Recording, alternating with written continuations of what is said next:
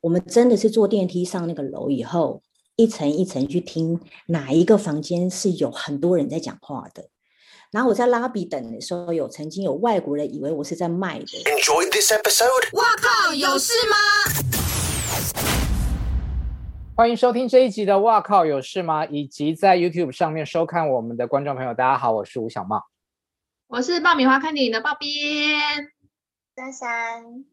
今天来的这位特别来宾呢，是我们以前的老同事，他是一个资历很深、很犀利的记者。欢迎带了眼线过来录影的慧伦姐，王慧伦。耶，yeah, 大家好，我是慧伦。好了，我跟大家介绍一下，呃，王慧伦的资历。他其实早期也是电子媒体出身的，可能大家都已经不知道什么是 CTN、大地频道、中天娱，呃。非常娱乐，传讯传讯电视，对，其实就是中天电视的前身啦。对对对对，然后后来他去过很多的报社，包括大成报、自由时报、苹果日报、中国时报。他跳槽的方式呢，跟频率呢，大概以唱片界来讲，就是蔡依林的这种概念。所有的五大唱片公司被他跑遍，所有台湾的大报也都被他跑遍，这样。然后之后他。呃，也有回到电子媒体，到了一级娱乐就成为报编的同事，对对对对对。好，然后后来就真的转行去当宣传。既然你有这么多丰富的经验，我们就是要来跟你聊聊看，在你采访的生涯当中最难忘的事情是什么？其实，呃，入行这么多年，我每次人家问我说你记忆最深刻的采访经验是什么，我大概回答都只有一个。因为真的很深刻，就是当年齐秦在那个北京的时候办跨年演唱会，结果他的乐手不让摔死了。然后那是一个跨年的深夜发生的事吧？对，我记得那时候当天三十一号我是休假，但是我看到那个新闻的时候，我心里就呃一阵不妙，因为我觉得那时候刚好在苹果日报上班，那苹果日报的。就是配备就是很齐全，就是如果发生什么事情，你大概都会知道，说你迅速可能就要飞到第那个现场，对不对。所以我心里面那时候是半夜吧，因为他是刚好跨年一过，大概十二点多，然后突然间好像收到这个讯息，我就想说完蛋了，我很我可能会不会在深夜的时候就会通接到通知，而且那时候我我小孩好像才一岁吧，刚好我休假所以带回来。然后果然大概两点多凌晨的时候，我大概就接到电话说，你明天早上七点要飞北京。机票已经帮你订好了，而且是 半夜的时候机票就订好了。那因为那是跨年，所以我那时候没有任何一件羽绒衣。那你知道跨年的北京应该是很冷，哎，果然三点多，我的主管两个主管就真的。拿了七，哎，我忘记是七万块钱台币吧，因为那时候苹果真的，我觉得它的后勤是还蛮丰富的，当场就给了我现金，然后包了一包在一个信封袋，然后我老板就给我一件很大件的羽绒衣，就跟我说，那就明天早上七点的飞机这样。所以你讲的这些，我很我完全几乎有一模一样的经验啊，就是 Selina 烧伤的时候，对，前一天晚上知道，然后我第二天进办公室。到了办公室之后，准备打开电脑要来写稿子，然后又把电脑合上，因为机票也是帮我准备好了，然后我就回去收行李，好像没有什么，也是拿了一叠现金，然后就去上海。还好跟我搭配的摄影还蛮帅的，这样。哦，是哦，我那时候是 我以为是因为还好上海有我在呢。对，那一次珊珊正好在上海，她那时候是中天的记者。对对对，反正那八天我觉得很。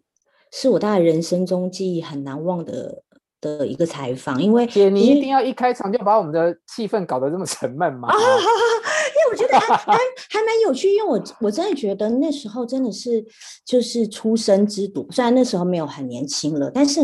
嗯，如果是现在要我做这件事，说真的，我可能我可能没有这么大的勇气，因为那时候其实苹果日报你知道，就是在北京一直是不受欢迎的媒体。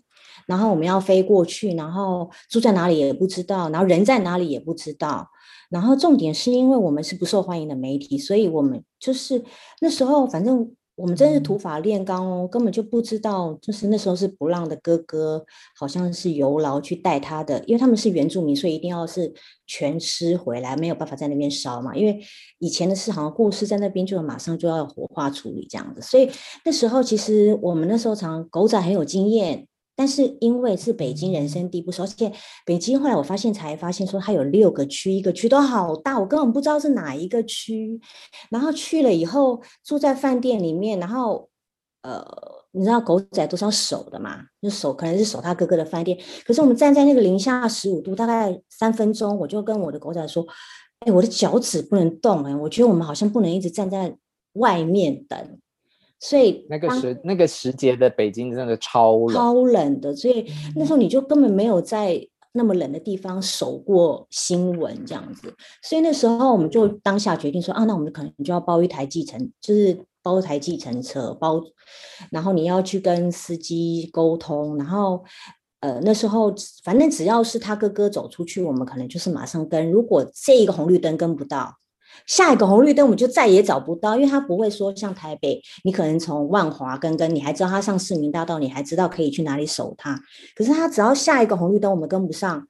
今天就白费了。所以我长官就会说今天跟到哪里，我说好紧张，因为我就好像第一天吧就跟丢了，所以第二天我们真的就是包计程车。对，那跟丢了有再找回来吗？第二天跟丢了，我就只能回到他的饭店大厅等他什么时候回来。嗯，然后我也不知道什么时候回来，所以我们那时候一天都只吃一餐，因为从早上开始就没办法，只有回到十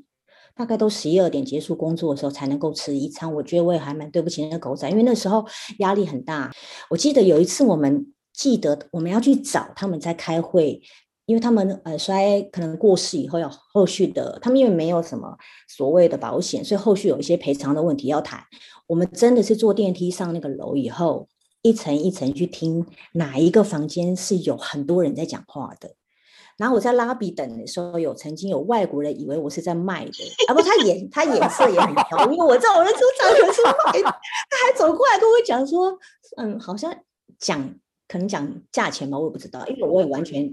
因为我在很工作很紧张中，但我也完全没有回他，但是事后子。我的狗仔才跟我说：“混姐，他刚刚是在问你价钱吗？” 我说：“我没有注意听他什么。”对，就很可怜，就是你知道，对，我到最后一刻是终于跟到他去他们。北京的八宝山好像整个都是殡葬区，然后计程车也不愿意跟去，因为他觉得那个地方对他们来说是很不吉利的。啊，我们都就有他整个山头可能都是类似殡仪馆的处理的方法，殡葬业这样子。对，最后我们都把他送上机喽，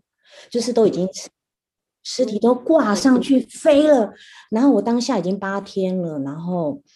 好想家，我就跟他说：“我们终于可以坐下一个班机回回家了吧？”对。然后我还记得我跟他哥哭，有点哭，就说：“哦、我们都是台湾人，然后我好想家，你可以告诉我们你们什么时候要回家啊？”这样子。然后我们都已经准备好要买下一张机票，就接到台北电话说：“哎，嗯，闹了一个乌龙，就是尸体没有挂上飞机，但是他的老婆跟他的哥哥飞回台北了。” 哎，不能不能说脏话，对不对？他当下就说：“啊靠，我们可能就又要多待一晚。”对，那就是八天后我回来大病一场。对啊，真的蛮辛苦的。而且其实我们每个记者都或多或少有当过狗仔的经验，即便我们不是在正统的狗仔编制里面。对，但是你知道，就是压力很大，因为你没有跟到就没有。我还蛮蛮感谢那时候在风华调到北京工作的彭素秋，就是彭姐，她她这么多年，这是二十几年来，我都叫她恩婆，就因为她那时候帮我联系了很多事，或者是她半夜通知我说可能有公安来找我，嗯、所以我们就是半夜直接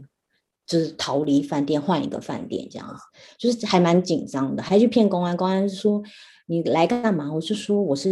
那个死者的妹妹，我来领尸体，因为我也不知道他的尸体在哪里，所以我必须要去。然后那个公安就说他带我去，然后我就跟他说哦，不用不用不用不用，我自己去我自己去，你告诉我他在哪一个警察局就好了。他来跟我讲说在中关村的一个警局，就是一个他们我去公安总局了，但他其实在一次一个有点类似派出所的一个殡仪馆这样子。所以我那时候就觉得，我后来现在想想说，哎，我怎么那么大胆？万一我被抓住了怎么办？就可是所以现在如果要再叫我去做这件事，我可能会说，哎，我不行。好，那刚刚讲的这个是真的比较辛苦的。那在你的采访生涯里面有你比较难忘的大独家，你比较自豪的？有吗？大独家其实也是比较不 OK 的、欸。其实我真的，我们在跑，大概报编应该知道，我们其实，在一级娱乐最大的独家就是 Selina 烧伤的事情。我记得那是在一个金钟奖的晚上，我从上海的朋友接到一通电话，他告诉我说：“你要准备一下哦，就是有大事发生了。”我当时接到电话的时候说：“哈，开玩笑，什么大事？”然后他就跟我说：“Selina 在拍戏的时候严重烧伤。”他那时候跟我说是他百分之五十二烧伤，我我以为他是二。那我就跟他说：“哈，二烧伤还好吧？”他说：“五十二。”然后反正就是那时候是在一个金钟奖，所以那时候我听完了以后手都一直发抖，然后才跟我长官讲这件事情，才去查。那时候他好像在在上海的一个什么瑞金医院。然后请同事还骗他说是 Selina，我们那时候还在查 Selina 中文到底什么，因为紧张到都忘记他的中文，所以那时候还故意冒充家人打电话问他的病情，就一路下来就是 Selina 的新闻。我觉得那是我们那时候在一级娱乐，我记得啦，是是跑过最大的独家。而且我后来去上海，很可怕哎，我就是在我知道我一定拍不到他，因为他人一定就在那个重症的加护病房里面，那我们只能在外面大厅等。我就是活生生的看到一个人全身焦黑的走进来，是走进来啊！我不晓得为什么。他不不是他，就是是别的烧伤的患者。对哦。对，我觉得那个那个是，我觉得也是也不是太开心，因为我觉得开心的新闻好像真的很多，不大记得，比如说范范的婚礼什么的，那些就是都很多，但是真正会让我留下记忆的，好像真的都是那种比较悲伤的新闻，怎么办？生老 病死的那种。对对对对，就是大概。所以你们两个有碰到吗？在上海？没有，我没有去。好像我就我们没有去啦，对，我们是在台北等他什么时候回来，一直到他出院，反正就是呃，就是很多很多可以利用的线民。那我记得 Selina 在上海其实蛮短时间的，应该几天马上就回来了，回来台湾了。对对，那时候他已经好像找长庚的医生评估可不可以做医疗专机嘛。而且我印象很深刻，那时候猫猫哥来，然后我们在瑞金医院，然后那时候因为其实我虽然在大陆住那么久，但是。我看那个瑞金医院，我就觉得啊、哦，难过，因为我印象是你们报完隔一天，然后猫猫哥早上就飞来，然后我们就去了瑞金医院，然后隔一天他其实他应该就被送回台湾了。然后我们去到瑞金医院的时候，我那时候内心的看到瑞金医院的第一想法就是，要是我是他爸爸，我也赶快想尽办法把他送回来，因为那个医院看起来蛮恐怖的，蛮可怕的哦。对，就感觉不是那么的干净的感觉。感觉啦，但是人家应该很干净啊，只是跟我们想象中台湾的那种几近窗明的医院有点不太一样。哎，但我觉得你很厉害，就是你好像很会跟艺人交朋友，或者是你呃线民。我觉得其实呃线民这件事情是我在一周刊的时候学到很多。就是一周刊刚创刊的时候，就是我本来是一个大报的记者，就是我只要说哎新闻赶快现在。十分钟以内你不来，我就不写了。就是一个很任性的记者，一直到我突然间到了一个不受主流媒体欢迎的媒体，所以那时候我的长官有跟我说，就是你要学习路不再是走直的到尽头，而是要爬过一座山，弯弯连连，但你还是要到尽头。那啊，那时候每天就以泪洗面，因为其实你你以前在跟他说，你现在马上给我东西的人再也不会鸟你了，他甚至连。电电话都不接，所以你就会开始想说，线民中间终于不再是宣传的本身，而是可能保姆车的司机，可能我觉得后来我发现，线民最厉害的就是粉丝团的团长或粉丝团的成员哦，他们真的消息都好灵通，对，然后可能是化妆师，那可能是艺人的 dancer，就 你就会哦，你终于学习到说哦，原来。采访新闻不再是啊，你只是去问那个宣传说，你现在给我这个东西，那我有就是有，我没有就是没有，对。所以我觉得采访新闻的线民这件事情是从那边磨来的。但是你说我跟艺人是不是很做朋友这件事？其实我一直很尊重艺人这份工作，因为他们好难。我后来去做了艺人，我会发现他们其实真的很难。那记者当然也很难，但是我觉得那就尊重跟同理心对我来说，其实一直以来都是我跟艺人可以保持好一点点关系的，就是原则啦。对，那当然会有埋怨或抱怨，但是可能下一秒钟我可能就会觉得，哦，他可能这样做，可能是因为就是同理心，他可能真的不得已。那更别说以后到了唱片公司才发现说，哦，其实以前我当记者会觉得啊，我要追求真相，因为我要把真相告诉大家。然后到后来我才发现说，这世界根本就不会有真相啊，只是在于别人想要让你看到什么真相。我觉得这很可怜呐、啊，哎，不是可怜，就是一种学习。听众朋友们，对对对对观众朋友们，你们看到的都是最美的部分，要珍惜。呃，对，也许可能也不是刻意的，而是说一个人嘛，本来就会有很多面相啊。就是你可能看到我是写稿的时候，可能我当妈妈的时候，我是一个很有耐心的妈妈，嗯、可是你们看不到啊。对，那我觉得艺人的部分，就是你们可能看到的是他是在舞台上，因为他毕竟是艺人，那他台台下的。毕竟也不可能跟台上是一模一样，因为他可能也会有七情六欲，可能他反弹的更严重，所以也不见得不真实或者是怎么样，而是你你本来是粉丝，你可能就会只有看到他。可是你刚刚讲说那个县民，呃，比方说 dancer 啊，化妆师，我觉得好难哦，因为他们跟这个艺人工作，嗯、通常就会很保护他们啊，怎么去套话啊？所以啊，以前我们的长，以前我们的长官不都告诉我们说，身边最会爆料的人就是仇人，就是仇人才会爆料啊！你干嘛去找他跟他好的人？也也不见是仇人，可能你会观察说，哎，为什么以前这个艺人会专门用这个发型师？可是可能过不久的时候，你会在一个现场，因为记者会一定会遇到他们，哎，他怎么开始用别的发型师了？那你就找他原来的发型师说，就是聊聊天，闲聊闲聊。那他就可能会讲了一些，啊、你可能会觉得哇，可以写新闻的东西啊。当然这就是方法啦，也没有说刻意要去利用他的聊天得到什么，而是嗯，就当记者一定要有好奇心啦。我这个人好奇心还蛮重的，所以我可能会看到一个，哎，他以前可能就是专门就找这个化妆师，为什么他这两次记者会找别的？我可能就会找他前一个化妆师聊一聊，就是哎，可是他们不会因为你的记者身份而那他不见得会距离吧？那个化妆师。呃，我觉得不会，那就要看，那就要看交交情跟你讲话的态度。你不可能，你不可能一个人说，哎、欸，为什么你们发生什么事？你一定不是这种态度嘛。就是聊天很重要啦，因为我们也还，我也很爱聊天。因为我跟慧伦差不多是同时期，那我们也曾经是做隔壁的同事，但是我觉得我们两个有一个很大的差别，就是。我给人家的感觉就是那种，我摆明的就是要来问你东西，然后我很讨厌绕路，所以就是你快点，你快点告诉我。但是你就是比较可以曲曲折折这样，所以人家看到我会比较害怕。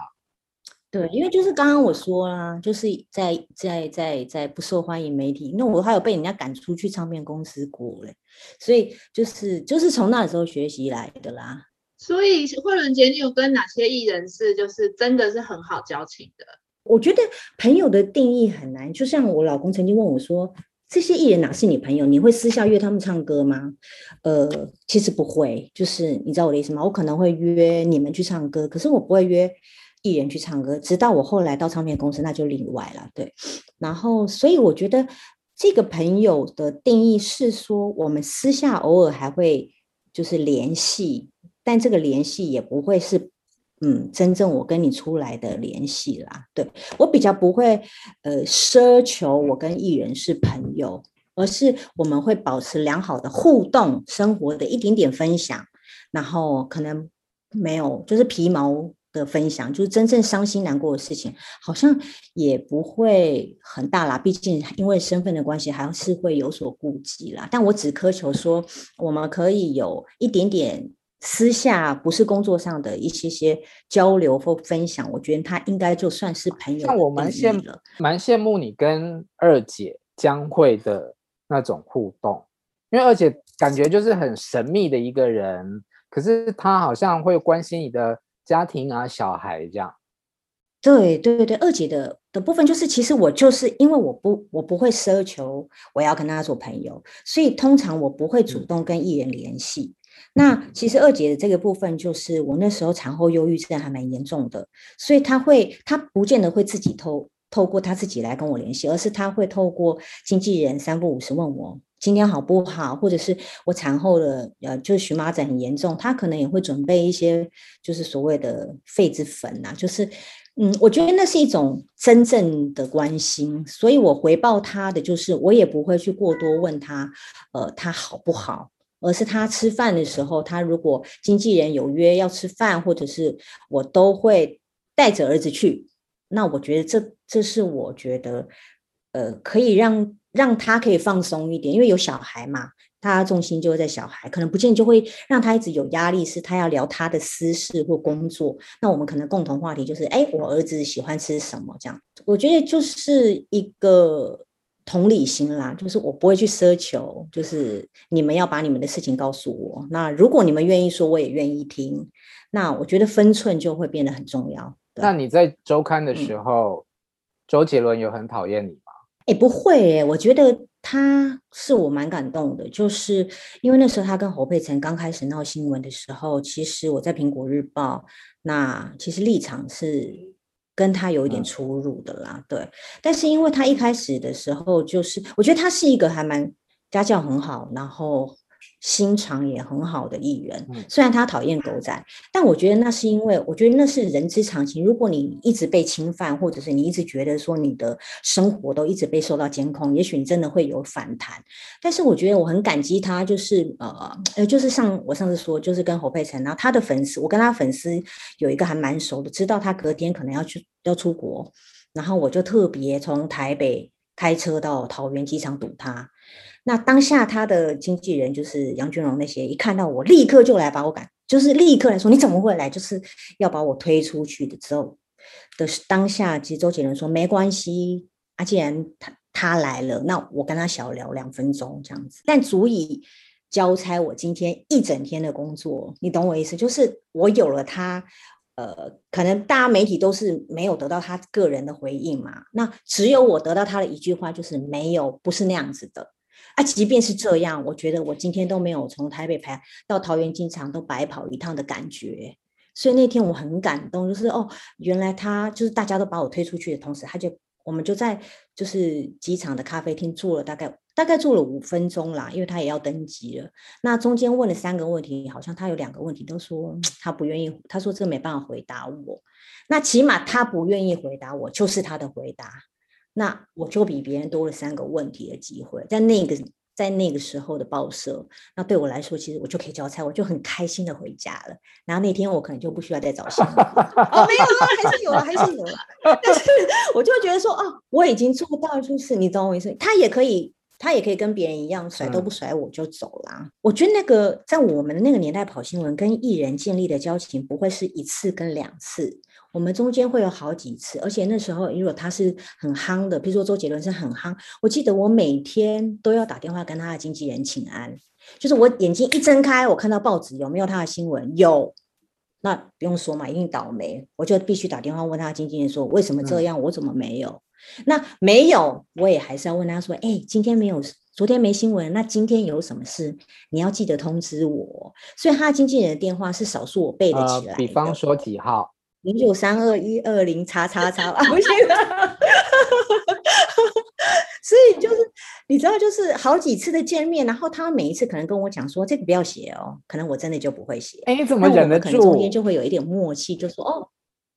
我忍得住，我可以，因为我觉得新闻是一天的，因为当下啦，就新闻就是报纸看一天，隔天就没啦，谁知道谁写什么？可是问题是朋友，我觉得是我以前真的就是我就是要那一天，就是不管是这样。呃，我不会想要做第一名，我人生没有想要做第一名，所以没有，只是我跟大家都一样，我也不见得一定要有，就是那时候我的想法啦。嗯、那当然，那时候我的像，因为我现在长官应该没有在听吧，因为他应该会杀死我。嗯、但是我的想法就是，我不要没有，但我也不一，我不一定要不要漏了，只有不一定要独家。那如果如果只对，如果只有我有，但他希望我。当做没有，那我可以当做没有啊，蛮难的。感觉你有好多秘密哦。我们休息一下，明天呢再请你来讲一些你必须要带进棺材的新闻。最后还是要请听众朋友跟观众朋友，如果你喜欢我们的节目的话呢，除了可以在我们的频道的页面上面追踪订阅，在我们的介绍栏里面呢，有一行网址是可以抖内的，请大家用行动来支持我们，让哇靠有事吗可以更好哦。我们明天见，拜拜。